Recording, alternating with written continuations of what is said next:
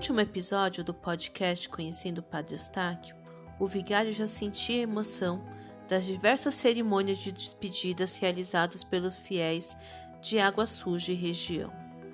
No entanto, um grupo de pessoas articulava uma tentativa de impedir sua saída da cidade.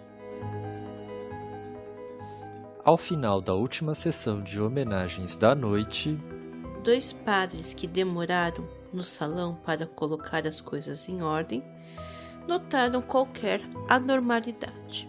As mulheres e crianças haviam regressado às suas casas, mas os homens continuavam de pé, falando e fumando em grupos de três ou quatro em cada esquina. Boa noite! Os senhores não vão dormir ainda? Disse um dos padres. O suspense ficou no ar por alguns segundos.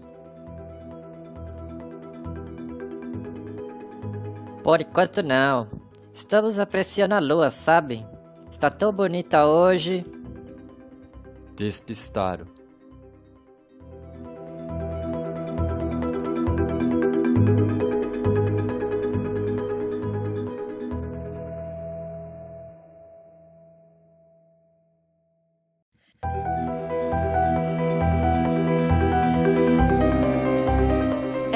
Era o primeiro sinal de oposição. A casa devia estar cercada, para tirar as dúvidas, os padres combinaram o seguinte: dois sairiam à meia-noite, um vestido à capa de Padre Eustáquio e levando seu grande sombreiro. Dito e feito. Imediatamente, após uns vinte passos apenas, mais de trinta homens avançaram por todos os lados. Exige alguma coisa, meus senhores? Não, senhor padre, queriam apenas ver quem estava debaixo do sombreiro de Padre Eustáquio. Mas agora vimos que é o padre Clemente. Hum, feliz passeio, hein? Disseram meio sem jeito. A ideia funcionou e eles puderam comprovar que pacificamente Padre Eustáquio não iria conseguir deixar a cidade. Ainda assim, os sacerdotes conversaram francamente com o grupo da resistência para tentar convencê-los da inutilidade da oposição. A princípio se fizeram de desentendidos, fingindo que não compreendiam do que estavam falando, mas logo entraram no assunto, revelando-nos os próximos passos. O novo vigário não seria recebido. Fechariam a igreja, proibindo todos a entrada, vigiariam a casa todas as noites se necessário fosse, e etc. Afinal, cansados das discussões, os religiosos voltaram a casa, relatando o que tinham ouvido. Todos previram barulho para breve e logo resolveram não ceder e continuar com os preparativos da viagem como se nada soubessem.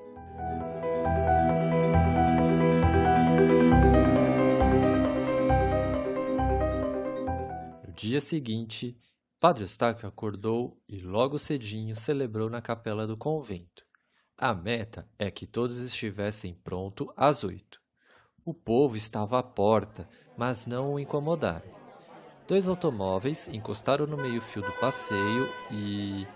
Foi este o sinal para o início da Revolução Branca.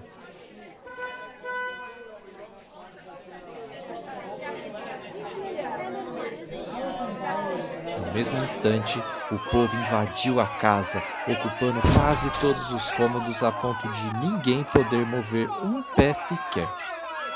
Eram no total 13 padres naquela ocasião e esgotaram os recursos de eloquência e diplomacia, tentando acalmar os ânimos, mas tudo em vão.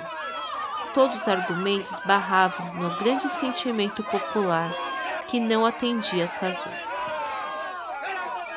No meio das pessoas aglomeradas na residência, um deles lembrava os assassinatos antigos que só acabaram devido à intervenção de Padre Eustáquio. Ali também, mulheres chorosas elogiavam as curas. Quem salvou minha filha quando ela foi mordida por uma cobra? Quem velou de noite a cabeceira do meu menino arrancando da morte? Quem me restituiu meu marido? Se ele for, mata o meu esposo. Eu sei disso. Parecia uma ladainha sem fim e espontânea em louvor de um padroeiro de aflitos e infelizes. Por fim, o membro do conselho provincial, que se achava na casa, elevou a voz, dando ordens em holandês, a fim de que cada um saísse com seu grupo para a rua. E só assim as pessoas foram sendo conduzidas para fora do recinto. Enquanto isso, o padre Eustáquio estava trancado dentro de seu quarto, visivelmente comovido e sem saber o que fazer. Andava de lá para cá dizendo: Que coisa! Um, ainda mais exaltado, gritou ao ser empurrado da porta para fora. Fala com o povo, Padre Eustáquio, senão a saída não será possível. E lá de dentro do quarto, o vigário respondeu: Sim, sim, é melhor. Meus filhos, meus queridos filhos, vocês não podem. Dizia, tentando ir em direção às pessoas do lado exterior. Mas, longe não conseguiu. Um clamor de choros interrompeu. As mulheres avançaram novamente e ele, às pressas, escondeu-se mais uma vez no seu quarto. Nesse momento, o chefe da Revolução Branca formou uma comissão e quis falar com o conselheiro provincial e com Eliseu de Veio, que seria bispo de Paracatu, e estava entre a comitiva de religiosos. O líder expôs a impossibilidade de segurar o povo, dizendo que até aquele instante tinha controlado o movimento, mas que já não arcava com a responsabilidade caso os padres insistissem em levar Padre Eustáquio. Cansado da oposição, Padre Ansfrido ordenou o embarque. O primeiro carro encheu saiu em disparada. O povo deixou, pois nele não estava o vigário. Este, pálido como um cadáver e protegido por confrades, dirigiu-se lentamente para o segundo carro, abençoando o povo.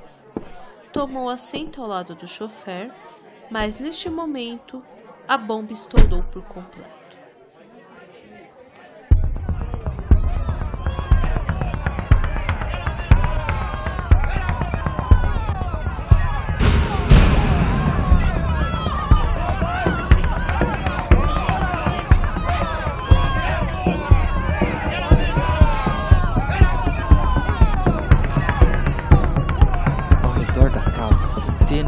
Pessoas exerceram o poder da força e empurraram os padres para um lado e avançaram para o carro. Mulheres choravam e gritavam agarrando-se à batida de Eustáquio. Alguns homens saíram de ruas paralelas e carregavam pedras, seguindo em direção ao veículo, depositando-as diante das rodas. Um outro grupo de rapazes formaram um cordão humano e se plantaram à frente do automóvel em posição de impedir o deslocamento numa atitude francamente hostil. Apesar da dita Revolução Branca, e o acordo era que ninguém portasse armas, houve quem sacasse revólveres e apontasse em direção aos pneus. Apesar dessa cena dantesca, um dos padres que ainda estava tentando trancar a casa pulou no estribo e, julgando que tudo aquilo seria mais para impressionar, ordenou ao chofer. Chega de bobagem! Pode tocar! Aquela frase enraiveceu o povo. O religioso recebeu um empurrão que o fez cair, e ao mesmo tempo alguém apontou o cano do revólver para o peito do motorista e avisou que estava disposto a atirar caso pusesse o carro em movimento.